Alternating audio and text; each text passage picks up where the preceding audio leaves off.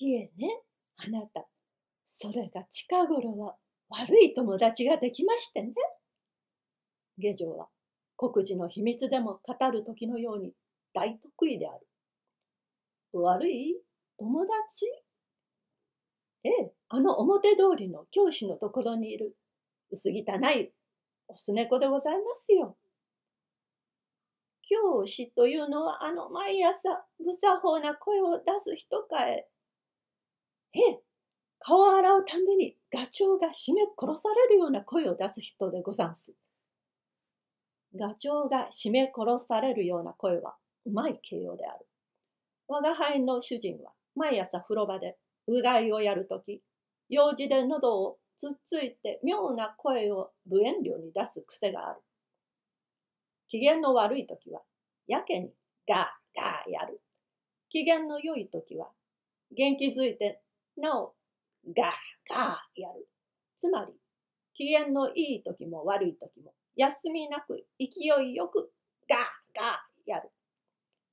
サイ君の話では、ここへ引っ越す前までは、こんな癖はなかったそうだが、ある時、ふとやり出してから、今日まで一日もやめたことがないという、ちょっと厄介な癖であるが、なぜこんなことを根気よく続けているのか、我ら猫などには到底想像もつかん。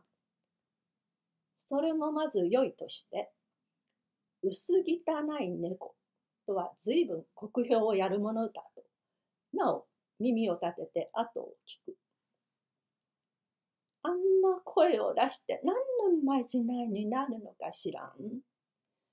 ご一心前は中元でも草履取りでも相応の作法は心得たもので、屋敷町などであんな顔の洗い方をする者は一人もおらなかったよ。そうでございましょうともね。下女はむやみに感服してはむやみに礼を使用する。あんな主人を持っている猫だから、どうせ野良猫さ、今度来たら少し叩いておやり。叩いてやりますとも、ミケの病気になったのも、全くあいつのおかげにそういうございませんもの。きっと敵を取ってやります。